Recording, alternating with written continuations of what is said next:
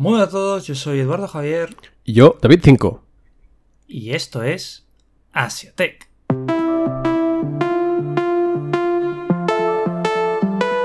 Asiatech, tu podcast de tecnología asiática. Bueno, Mulins, una cosa que me hace mucha gracia es que siempre dices que eres David 5 y yo siempre te llamo Mulins. Bueno, porque yo soy David 5N10 y cosas, soy muchas cosas yo a la vez. Y pues entre otras, Molins también. Me han llegado a preguntar si, si la entrada que hacemos siempre, que haces tú o yo, está grabada y ya. ¿Sabes? O sea, en plan, la hicimos una vez porque siempre hacemos puñeteramente igual. A ver, está grabada, sí. Cada vez que hacemos un capítulo, un programa nuevo, pues la grabamos. Sí, porque nos tenemos que preguntar, vale, ¿quién empieza? ¿Tú o yo esta vez? No sé. Sí, muchas veces tiramos la moneda al aire. Pues, Molins, hoy tengo noticias. Noticias de un hombre. Un hombre multimillonario. Eh, espérate, que aquí pueden ser dos opciones. Eh, ¿Es calvo o tiene pelo? Es calvo. Ah, entonces ya sé quién es. ¿Quién? Pues Tito Bezos, ¿no? Tito Bezos. Yo pensaba que dirías tres opciones. Piensa que Jack Ma imaginó que debe ser multimillonario asquerosamente. Sí, pero es que Jack Ma, yo creo que aunque fuese calvo, es de esos que, típicos asiáticos que se, se dibujan un poco la raya de no soy calvo, tengo el pelo muy corto. Exacto, exacto. Pues eh, hoy toca Lex Luthor y tengo un hat-trick de noticias suyas. Uy, uy, a ver, o sea, estamos mm, en, la, en la guerra entre Bezos y Tesla también otra vez o, o no. Bueno, sí, no, una de ellas, otra es él despilfarrando porque sí, es él contra más gente. Empecemos, no puedo aguantar más ya. Vamos, vamos, vamos. Va, pues un poco a saco. La primera noticia es que básicamente sabemos que fue a la luna. Bueno, fue a la luna. No, fue a la luna. fu- Fue al, A la órbita. al suborbital. Sí. O sea, no sé si sería órbita. ¿Órbita como tal? Bueno, la- por debajo. Es por debajo. Por- in- Así in- que. Intento llegar a la órbita. Pero bueno, se quedó ahí y cuando bajó se vio que dio una rueda de prensa un poquito polémica porque iba con un gorro de cowboy y dijo, esto ha sido posible gracias a la gente que trabaja en Amazon y los que compráis en Amazon. Sabiendo las condiciones de la gente que trabaja en Amazon es un poco de dar por culo. Bueno, pero, pero es la primera vez que alguien nos agradece algo que no creíamos que estábamos haciendo. Sí, no, si para los consumidores en tal, bien. Ahora, Molins, imagínate que estás meando en una botella de plástico en el trabajo porque no puedes parar de trabajar, porque Tito Bezos no te deja, y luego te dice, oye, por cierto, gracias que me he ido al espacio por tu sudor, y tú meado en botella. Claro, o sea, ad- admito que la situación es, es un poco peliaguda. Y, y da pie, da pie a que, se, que la gente se queje porque yo si currase allí, a mí me, me cabrearía bastante. O al menos iría ya por un aumento directamente de, venga, tanto despilfarrar, joder, paga más. O por un puto baño. Un espacio tiene que ir mi nómina, tiene que ir al espacio. Exacto, los números de la libreta, to the moon. ¿Y sabes a quién me ha recordado? ¿A quién? Esto es un poco para la gente viejuna porque las últimas temporadas de Los Simpson ya no sé si aparece, pero el multimillonario cowboy de Los Simpson, que siempre disparaba pistolas al aire, El, el tejano del petróleo. el tejano loco del petróleo, porque ahora en las últimas temporadas yo no lo recuerdo salir más. No sé, no, no me acuerdo mucho del orden cronológico, pero sí, evidentemente el personaje lo, lo más que lo conozco. Sí, sí. Pues me, me he imaginado a Elon Musk con el con este como tejano loco diciendo, aquí tengo a todos mis explotados, gracias por el trabajo duro. Hostia. Y supongo que la gente se le ha tirado a la cabeza, ¿no? Por esto. Buah, en Twitter, vamos, canceladísimo. Cancel it. Pues no solo la han cancelado en Twitter, sino parece que la han cancelado en otro sitio a, a- a- a Tito Bezos. Uf.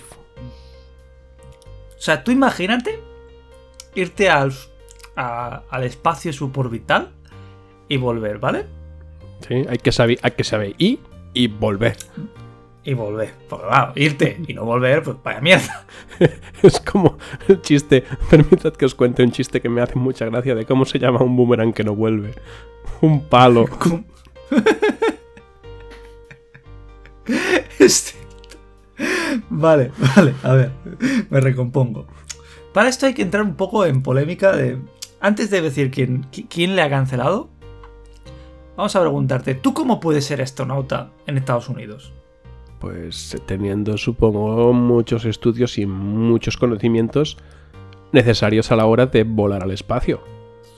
No, no, no, no, no, no estoy diciendo el hecho de cómo llegar a ser, sino ¿quién te puede acreditar a ti que seas astronauta? Mm, o sea, el, el, que te da títulos de astronauta, pues la NASA, supongo, o alguna agencia de estas que... Y astronauta, no sé si el término implica irse al espacio o haber ido al espacio. No sé si eres astronauta antes de ir al espacio, no lo sé. Vale, pues aquí tengo básicamente el... O sea, quiero explicarme. Hay tres organismos que son capaces de decirte que si vas al espacio, eres astronauta. O sea, tres universidades que reparten títulos de astronauta, ¿no? Más o menos, si una universidad fuera el ejército, vale. la otra fuera la NASA y la otra fuera la FAA, que es la Administración Federal de Aviación. ¿Sí? ¿Hasta aquí bien? Vale, si el ejército porque te mete un petardo en el culo y te manda a Marte, lo entiendo. La, NASA también. Y la Federación de Aviación, pues si se pierde. Si es lo típico de. ¡Ay! Se me ha ido el volante. Pues bueno, pues tiras para arriba, para arriba, para arriba, para arriba. Y eso ya sales de la órbita y te vas. Es así. Correcto. Pero básicamente aquí, que entrando en detalle, digamos que el ejército y la NASA solo te puede dar el crédito si eres miembro o del ejército o de la NASA. Ah, solo para los suyos, a, lo clan. Exacto. Entonces, ¿quién puede nombrar a Jeff Bezos astronauta? La, e, la Federación de. la Administración Federal de Aviación. ¿De acuerdo? Mm, claro, son los únicos que. porque no creo que sea de la NASA ni militar. No, no, no tiene pinta. Entonces, ¿qué pasó aquí? Tú imagínate que va y la FAA cambia la definición de astronauta el 20 de julio. Eh, me suena ligeramente sospechoso. Y básicamente dice que para ser astronauta, los, los, miembros del lanzamiento deben demostrar que han hecho actividades durante el vuelo que fueron esenciales para la seguridad pública o contribuyeron a la seguridad de los vuelos espaciales humanos. Por lo tanto, esto dice que Jeff Bezos, Nanay, no vas a ser astronauta. Y te lo dicen una vez que has bajado. O sea, eh, si hay que ir, se va. Pero ir para es tontería, ¿no? Básicamente, pues han ido para Porque no, realizaron, es verdad que no realizaron ningún tipo de experimento. Solo era, pues, puro turismo. Exacto, era turismo espacial. Así que de astronauta, Nanay. Bueno, pues lo siento, Jeff. Eh, siempre podrás comprar un Bud Lightyear, que sí que se considera astronauta. Y así podemos intentar enlazar con la tercera noticia de Jeff Bezos y cerrando esta trilogía pequeñita, que... ¿Te acuerdas cuando Bezos y Elon Musk discutían por la NASA? Sí, que se tiraban mierda de que el contrato iba a media. Pues no, porque eres un inútil y me lo han dado a mí, no sé qué, sí, algo así, ¿no? Exacto, sí. Pues básicamente, o sea, sí. En resumidas cuentas, había un contrato para NASA, estaban eh, SpaceX de Elon Musk, Blue Origin de Jeff Bezos y otra que no me acuerdo, pero tampoco nos viene al pairo ahora mismo. Y en, resumidas cuentas, se lo dieron a SpaceX.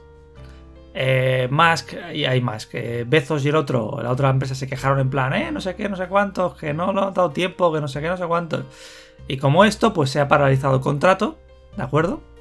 Y ahora Bezos dice, quiero rebajar 2.000 millones de dólares para el contrato con la NASA. Y es más, los voy a poner de mi propio bolsillo. Y da gracias de estar en una situación financiera para poder hacerlo.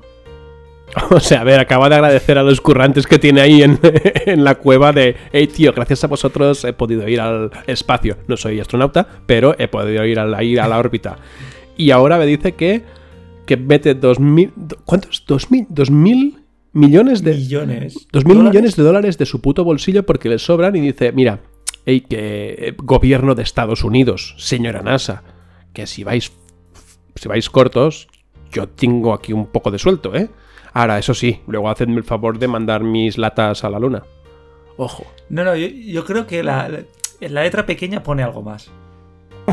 O sea, la letra, la letra pequeña ponme, pero ponerme siendo astrónoma, hijos de puta, que vosotros podéis decírmelo. Es, es el equivalente. Es el equivalente a la teoría que tuvimos en capítulos anteriores con Jackma de que habían detenido a un hombre traficante de chips porque para mandarle un cumpleaños feliz de Jackma en la cárcel. Exacto. Podría, podría ser. Mm, O sea, imagínate es que, que te sube tanto la pasta que quieres decir, mira, tenemos el contrato este y no de la empresa, sino de mi propio bolsillo, te resto 2.000 millones de dólares. A ver, está bien. Eso quiere decir de que el contrato. Bueno, claro, que él va a añadir dinero de su bolsillo a su empresa. Pero, pero eso es trampa, Arby. Árbitro, por favor, el bar.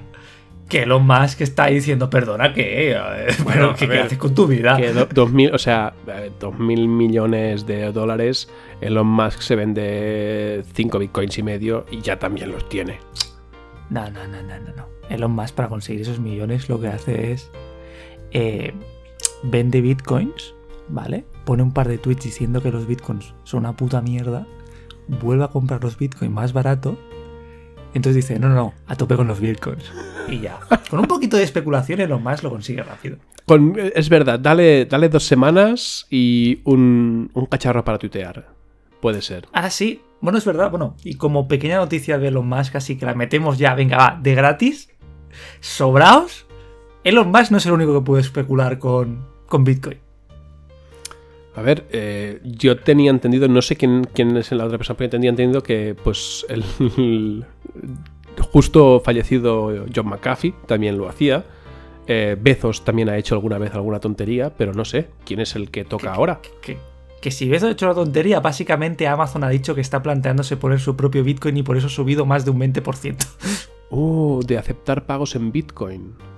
No, de, de crear su propia Ah, moneda. de crear su propia virtual. moneda. Pues entonces Y ha no subido, no tiene- han subido las criptomonedas, vamos. Bueno, tiene sentido. No sé cuál, pero es un... Eh, vamos a crear mm, un coche con una pintura que no existe en el mercado. Eh, todos a comprar coches de la competencia. No sé qué sentido tiene, pero bueno. Bueno, supongo que lo típico de que, el, que las, las criptos siguen para adelante. Hay confianza, si- hay confianza en las si criptos. hay confianza. Pero bueno. Y hasta aquí la trilogía más el regalo final, que también tenía que ver con, con Amazon, así que lo he incluido. Bueno, pues la verdad es que yo quizás no te traigo algo tan cotilleable, pero mil veces más molón y sabroso. Hombre, cuenta más. Te traigo la nueva.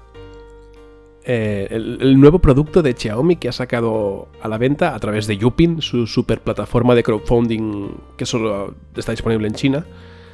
Pues han sacado una arrocera, otra versión de la arrocera que tenían, pero esta vez con NFC.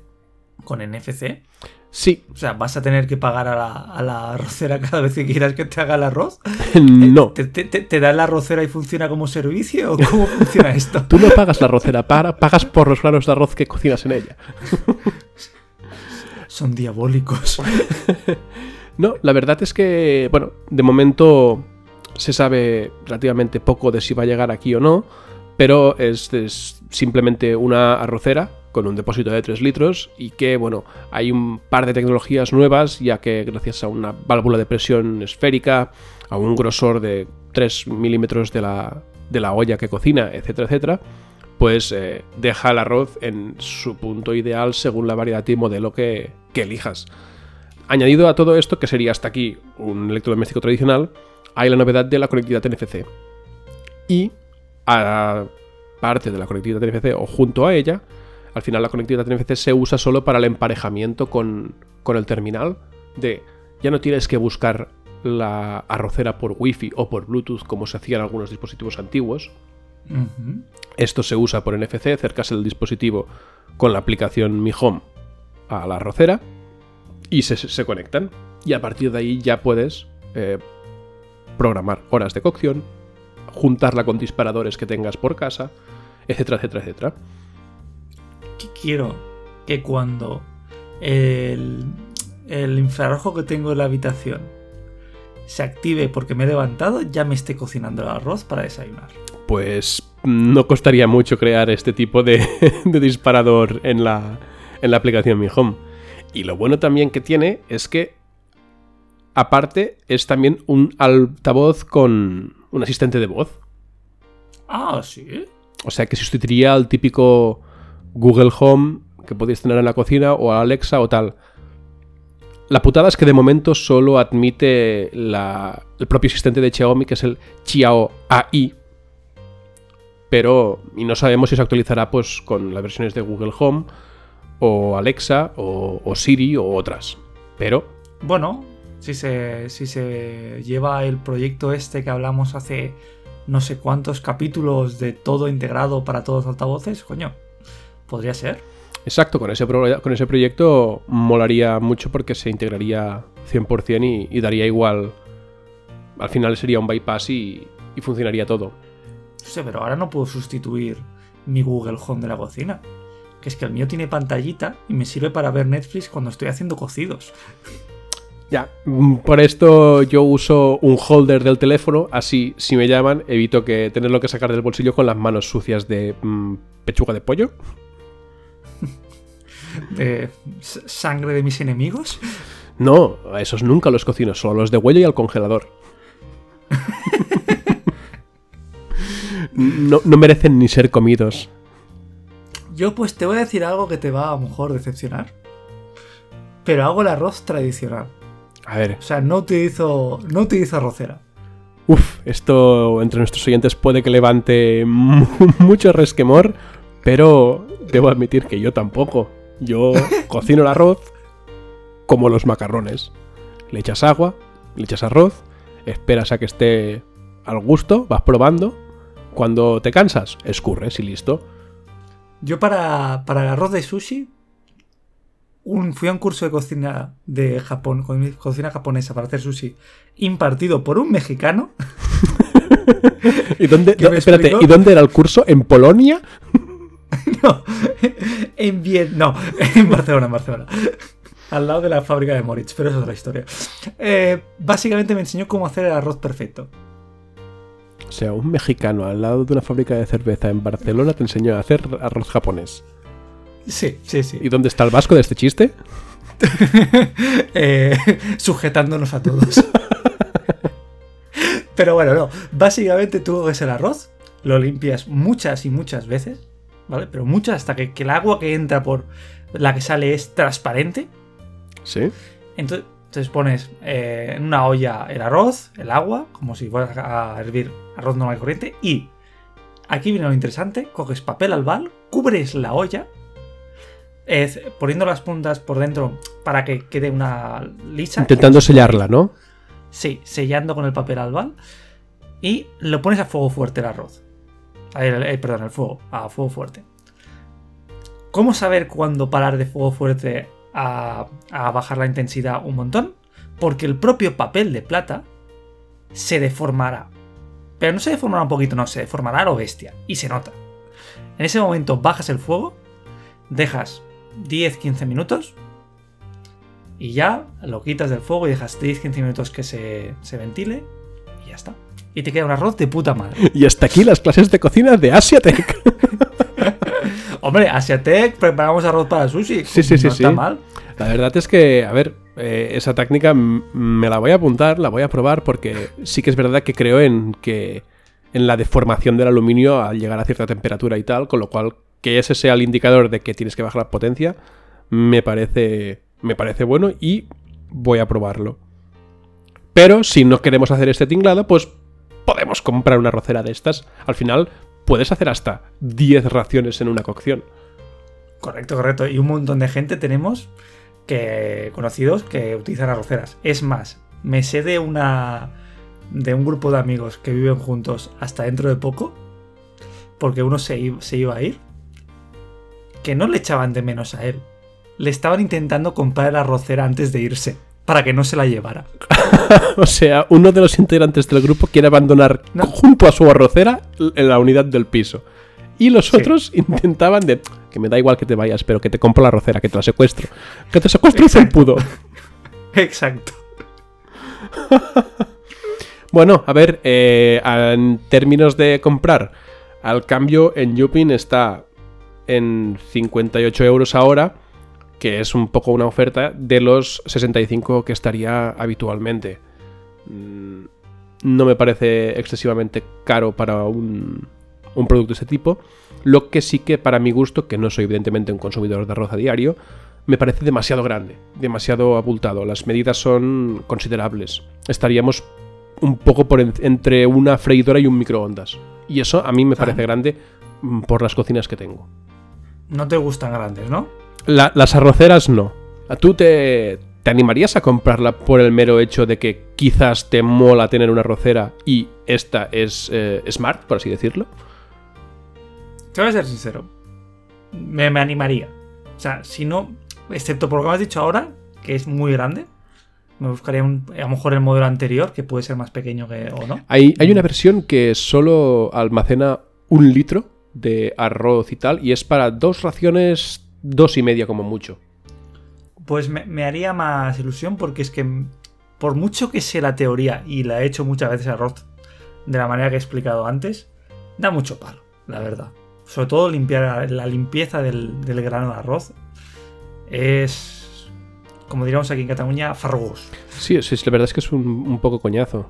No, no sé si, si estas máquinas te lo limpian, ¿eh? También tengo que decirte que a lo mejor te la compras todo ilusionado y tienes que acabar limpiando igual.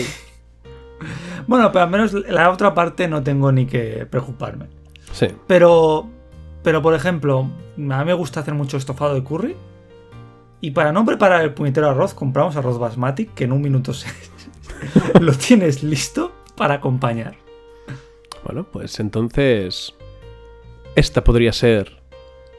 Este podría ser tu regalo de Navidad. Sí, bueno, pues ya puedo pudrir sin comer arroz durante unos cuantos meses. Ay, pero nadie hace arroz los días de verano, que es mucho calor, hervir. Uf, qué calor, ¿no? ¿Por eso tienes la arrocera? ¿Para que no tengas el calor? ¿Ves? Si es que joder, todo está pensado. Sí, sí, no, pues a lo mejor haría más platos con arroz, ¿eh? Con una arrocera, no te digo yo que no. Yo estoy tentado y. Al igual que una Smart Kettle, una tetera Smart, porque la que compré ya he dicho alguna vez que me salió el tiro rana y no era Smart. Aunque la uso mucho y me, gusta, pero bueno. Mm, Esta sí que, si algún día la veo por España, su versión anterior, eh, en alguna tienda de, accesible, de, acceso físico, porque ese tipo de electrodomésticos no soy. No soy muy tirado a comprarlos online de momento, pero es Recuerda que si la compras en Amazon ahora, luego Tito Bezos te dará las gracias por haber ido al espacio. en- no creo que me las des por comprar una arrocera de más. O sea, yo- si, si miras mi saldo gastado en Amazon, yo creo que le he pagado. Le, le he pagado varios años a sus trabajadores. Varios trabajadores el sueldo. Sí, porque tampoco creo que paguen mucho, ¿no? Por eso. Muy bien, pues te traigo una novedad lúdica otra vez. Uy. Una pequeña consolita. Uy, ya estaba pensando en novedad lúdica. Digo, será un masajeador de miembro viril o alguna cosa de estas. Sí, sí, es un vibrador anal eh, Dragon Dildo con NFC ¿Ves? y Wi-Fi Si integrado. tiene NFC, mola. Para que lo puedas conectar con tu móvil de forma rápida. Efectivamente. Bien, pues te traigo una, una pequeña consolita que difiere mucho de las que estamos acostumbrados y que os traemos a este canal. Porque normalmente os traemos emulación en general, pero eso os traemos una consola que se llama Playdate, que es una interesante propuesta en cuanto que son juegos de blanco y negro, porque la pantalla es ya os aviso, spoiler, es en blanco y negro. Y suelen ser, o por lo que he estado viendo, juegos indies que para que la gente desarrolle, no muy avanzados técnicamente a nivel de gráficos, pero que tiene su gracia. Y me explico. ¿Os puede recordar así a primera vista a una Game Boy Color antigua? Mucho más apelizada en cuanto a que es mucho más minimalista, bonita y tal. La pantalla es mejor y tal. Pero tiene varias cositas que, que ofrecer. Como por ejemplo es el que tiene a la derecha enganchado una palanca. Y esta palanca no sirve ni para cargar batería ni para otra cosa. Sirve para jugar. Como puede ser el caso del eh, Croaking eh, Time Travel Adventure. Que lo que hace esta palanca es te, te ayuda a avanzar o a retroceder el tiempo de esta aventura o de este juego. O sea que sería como otro tipo de control, o sea, no sería un acelerómetro, pero sería algo parecido a un acelerómetro para la Wii o para estas consolas nuevas. Correcto, o sea, lo que haría sería pasar el tiempo en este caso mediante dicha palanca, que aparte queda muy bien integrada y muy bonita. Eso sí, han dicho que no todos los juegos van a incluir este, este juego, ese, este tipo de, de control. característica, pero algunas cosas sí, algunas no. Y aparte que te ofrece, o sea, es una especie de, de proyecto que puedes precomprar ahora mismo. Puedes precomprar hasta el 29 de julio. Creo que lo escucharéis a posterior de esto, así que lo siento. y básicamente ofrece una, una cosa que me, como que no lo veo bien, pero sí a la vez es raro. Que es un servicio como, a ver, ¿cómo explicarlo? Netflix que ha hecho con las series te ofrece una temporada toda la vez, ¿no? Sí, sí, sí, sí. O sea, lo que, lo que me gusta de Netflix es que, ¡uh! Ha sacado una serie. ¡Qué buena! Joder. La terminas en dos días y luego te preguntas el porqué de tu existencia y por qué no tienes nada por ver. Amazon Prime, ¿qué ha hecho últimamente? ¿Hacer bola, hacer bola a titubezos? Hacer, sí. No, pero ha sacado capítulos poco a poco. Como mucho te saca un par o tres directamente y los siguientes cada semana se ha, se ha, visto y se ha, se ha denotado que haciendo esto, la serie dura más en el tiempo, obviamente. Disney Plus también está haciendo esto. La gente habla más de estas series, crea expectación y realmente va mejor para la industria del cine y de la, para hacer series este tipo de prácticas. Lo de Netflix es una puta locura y quema mucho a la gente. Pero, pero bueno, esto es, que, es lo que tiene. Y han traído esta práctica al mundo de esta consola la cual te promete, te promete que durante 12 semanas te sacará dos juegos eh, cada semana. Y, vas a poder jugar a los dos nuevos de la semana más supongo los anteriores, ¿no? Correcto. Al final de las 12 semanas tendrás 24 juegos con los que jugar. Luego dicen que tendrás más eh, sorpresas y que a lo mejor alguna cosa hay. Pero por ahora lo que está anunciado son 24 eh, juegos que podéis ir a su página web, que es eh, https play.date, y podéis ver cosas como por ejemplo Casual Builder, el que os he comentado antes, Demon Quest, que me imagino que será un, Dragon, Quest al uso, un poquito esto, Executives Golf, eh, pues alguno otro como Spell Kurket, Boogie Loops, y tienen pinta de juegos de antaño, con alguna que otra vuelta, y sobre todo por juegos indie. Incluso desde su página web te puedes informar cómo desenvolupar juegos para esta plataforma. Me quiero explicar un poco más. Quiero empezar a decir un par de detalles que tiene esta consola, ¿vale? Cosa buena de tener eh, la pantalla en blanco y negro y que no consuma mucho es que tienes 8 horas de batería activa, de jugarlo, y hasta 14 días en, digamos, en un modo reloj que te ofrece solo un reloj mostrando por la pantalla. Eso mola mucho. Tiene Wi-Fi, tiene Bluetooth. El Wi-Fi es de 2,4, lástima. Eh, CPU 180 MHz. Eh, tiene 16 megas de RAM. Estamos hablando de una consola que parece mm, de dispositivos antiguos, pero por ahora es lo que quiere traer. O sea, quiere traer juegos antiguos. Eh, tiene un D-pad, A más B, Sleep Menú, tres acelerómetros y la palanquita, ¿vale? Y ya está, la mida es muy pequeña, son 76 x 74 x 9 milímetros, súper pequeño para llevar en el bolsillo. Y, por ahora dicen que se, escucha muy bien. Y esto tiene un precio de 180, casi 179 dólares, más eh, taxas y envío. ¿Qué te parece? Pues la, verdad, la verdad es que me parece súper molón. Evidentemente no es una consola eh, enfocada a juegos 3D por la RAM que tiene ni nada, pero eh, no por eso los juegos tienen que ser menos, menos divertidos y, menos graciosos. Y el hecho este del modo reloj, que he visto que también, no sé si viene ya con el paquete o no, pero viene como un dock en el que tú pegas... quería explicar un par de cosas añadidas que tiene. Esto me parece la hostia. Sí, tiene, es un dock que es como una tele de tubo y que la antena es un boli, el cual no sé qué podrás hacer con él, pero bueno, oye, podrás tenerlo ahí, supongo, en tu despacho para poder jugar y tener el boli ahí puesto. Oiga. Y al final, exacto. Entonces al final es, como un reloj. O sea, tienes el reloj estático allí de, escritorio. Me parece chulo. Sí, lo único que. A lo mejor a mí el precio es lo que me chirría. Sí que es algo novedoso, intenta ir a lo, a lo retro y tal. Pero por estas especificaciones 180, me imagino que es por todo el tema de sacar una nueva marca, hacer que desenvolupadores eh, hagan juegos para ti y tal, y tienen que sacar el dinero de algún lado.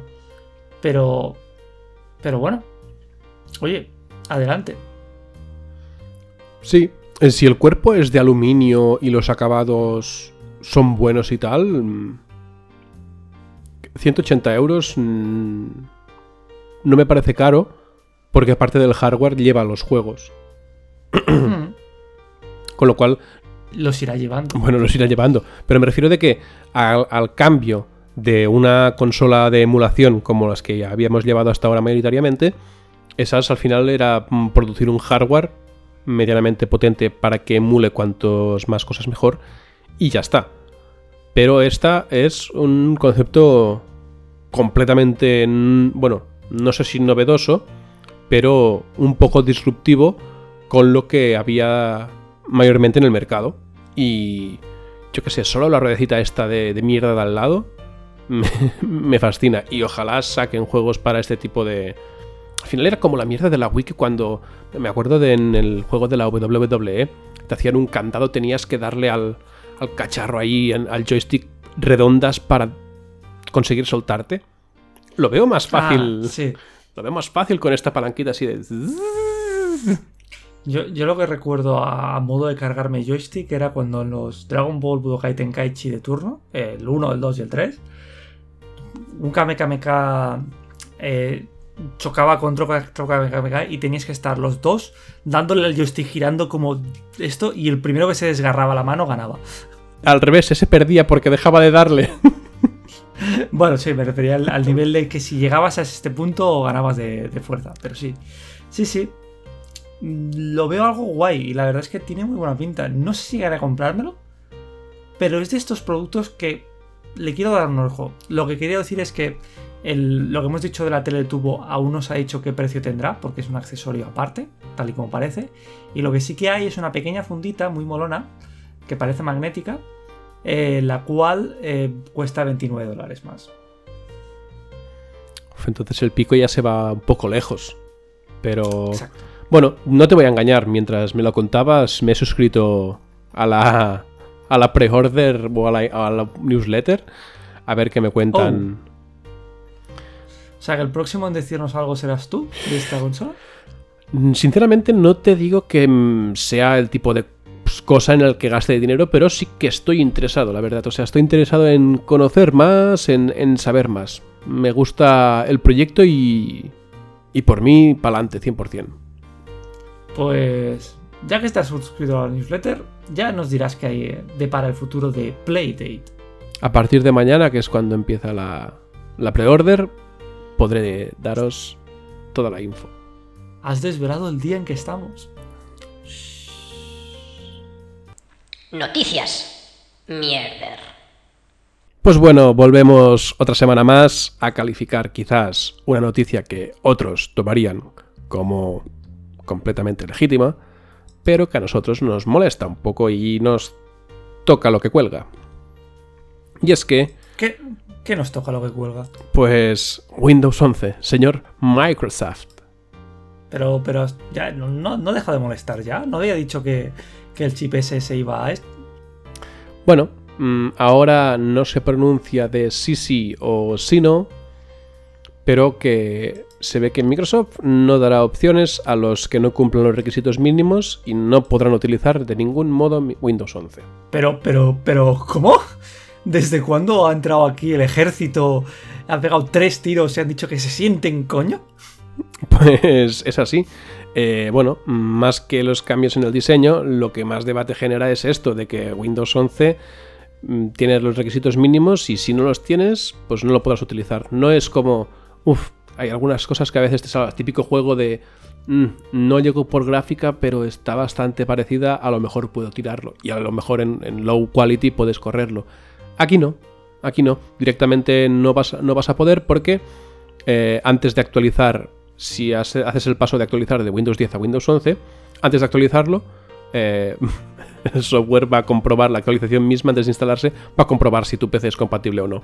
Y es un if not compatible, exit. Hmm, adiós. Exacto. Pues oye, casi prefiero no instalarme Windows 11 y que la gente se vaya comiendo el marrón primero, porque hemos tenido un sistema operativo Windows bueno, toca malo. Sí, la verdad es que mm, de momento todo tira para atrás. Hay gente que. Todo el mundo se pregunta si esto creará un creciente mercado de.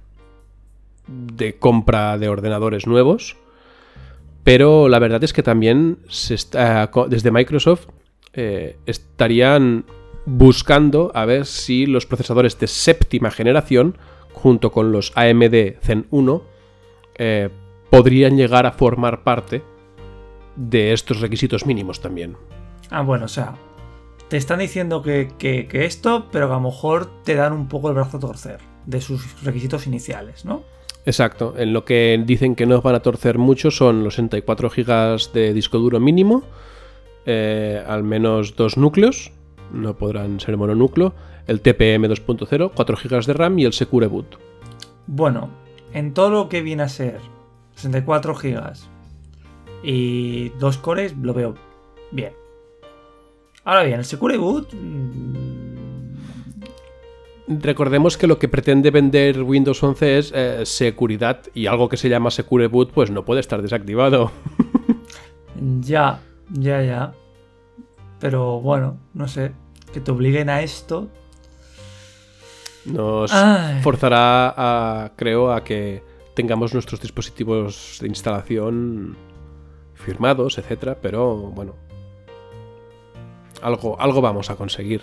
Yo creo que al final, cuando esto empieza a ser medianamente público, eh, aparecerá alguna triquiñuela para saltarte la compatibilidad con TPM, quizás, o alguna cosa de estas.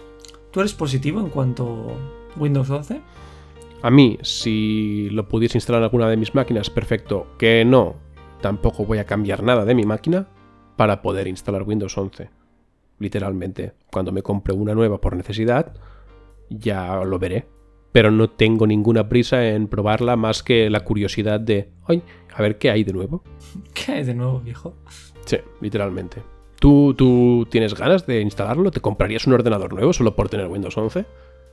Ah, ni de puta broma. O sea, me he comprado un ordenador hace poco. Vamos, creo que cumple las características. Creo, lo debería mirar pero no me preocupa mucho, sobre todo por lo que he dicho antes de que cada nueva actualización de Windows normalmente se come lo que viene a ser un mojón. Los usuarios. Que casi utilizan testeo usuarios que no, no ellos mismos. Y pocas ganas tengo de cambiar. Ahora mismo que Windows 10 está bien. Sí que es cierto que ahora mismo me han metido el tiempo aquí abajo. Y la barra de Windows se me ha hecho más pequeña. Pero aparte de eso. Estoy bien como estoy, la verdad los tiros los juegos me tiran bien, puedo grabar el podcast contigo. Bueno, pues. Pues entonces seguiremos grabando de momento con Windows 10. Sí, sí, sí. A menos que o sea, Apple venga y nos pase un par de Mac, Mac Pro Elite Book de estos, oye. A mí con que me regale un, como que me regale un iPod y estoy contento, ¿eh? ¿Sí? Tampoco, bueno, un iPod. Sí, me lo, me lo revendo y me compro pues un ratón. Porque los ratones de Apple son mierda. Ya, ya, ya, ya, ya. Un ratón de Apple no te ibas a comprar. No. Pues, ¿sabes que también... Mira, vamos a empezar ya con la curiosidad de hoy, que me parece bastante interesante. Ya, solo te voy a decir, solo una cosita antes de, entrar con la curiosidad. ¿Sabes que deberíamos pasar a Linux? ¿Sabes por qué? ¿Por qué? Porque lo, creo que tú ya lo habías comentado alguna vez. Pero el Audacity, que es el programa con que grabamos, está mejor en Linux que en Windows. Perdoneu, por el huevo de Pues te voy a recoger el cable y para el próximo capítulo prometo estar grabando en Linux. Vale, yo también. Venga, va. Echamos, echamos la, la mano a nuestros colegas de la Free Software Foundation y todos sus amigos más. Stallman por ahí escuchando también. Mira, mira, mira lo que has hecho Windows con tus noticias de mierda. Exacto, ¿ves? Noticias de mierda. llegas? Noticias de mierda, joder. ¿Ves? O sea, te pones duro, dos hostias. te pones duro, dos hostias y me cambio de cera, para que no me pilles. ¿Qué curiosidad nos traes? Pues mira, ya para terminar el capítulo, como ya es habitualmente, pues alguna curiosidad un poco así absurda o curiosa. Y es que, bueno, que en 1964 se realizó la primera videoconferencia, incluso antes del nacimiento de Internet. Y es que, bueno, ciertos ingenieros, de investigadores para ver si se podía transmitir imagen a través de la línea telefónica, crearon un pequeño protocolo y un par de dispositivos que, pues, podrían llegar a transmitir eh, vídeo, con lo cual, y audio. Entonces, pues al final era una videoconferencia en toda regla. Eh, lo que pasó es que no fue introducido hasta el mercado hasta 15 años después. Y bueno, pues mm, dejó de, comercializarse porque era un fracaso en ventas. La gente en ese momento no necesitaba verse la puta cara mientras hablaba. Sí, aparte a lo mejor alguno pensaría que le están robando el alma. Exacto, o sea, eh, hacer entender a un hombre que no conoce los teléfonos, pues que está hablando con alguien en una cajita de un palmo por un palmo, porque las pantallas por ese tiempo tampoco eran mucho por ahí. Oye, pues mira, aquí a mí hoy me ha sorprendido. No tenía ni puñetera idea de esto. 1964, o sea, es, la edad de, nacimiento de muchas madres, de, de muchas de nuestras madres, podría ser más o menos. Sí, la mía en el 60, creo. ¿Ves? Pues por ahí, por ahí. Cuando, tu madre tenía cuatro años y había alguien haciendo videollamadas. Y, nosotros aquí diciendo de que, que no me funciona el wifi, no puedo verte bien, te veo a 360p y ya es una mierda. Es que se me cuelga, es que te veo a pocos frames. Mira, eso, eso era tecnología. No la mierda de ahora. y con esta reflexión. y estando así de animados. Nos despedimos de vosotros una semana más. Esperemos que os haya gustado y hasta la semana siguiente. Un saludo.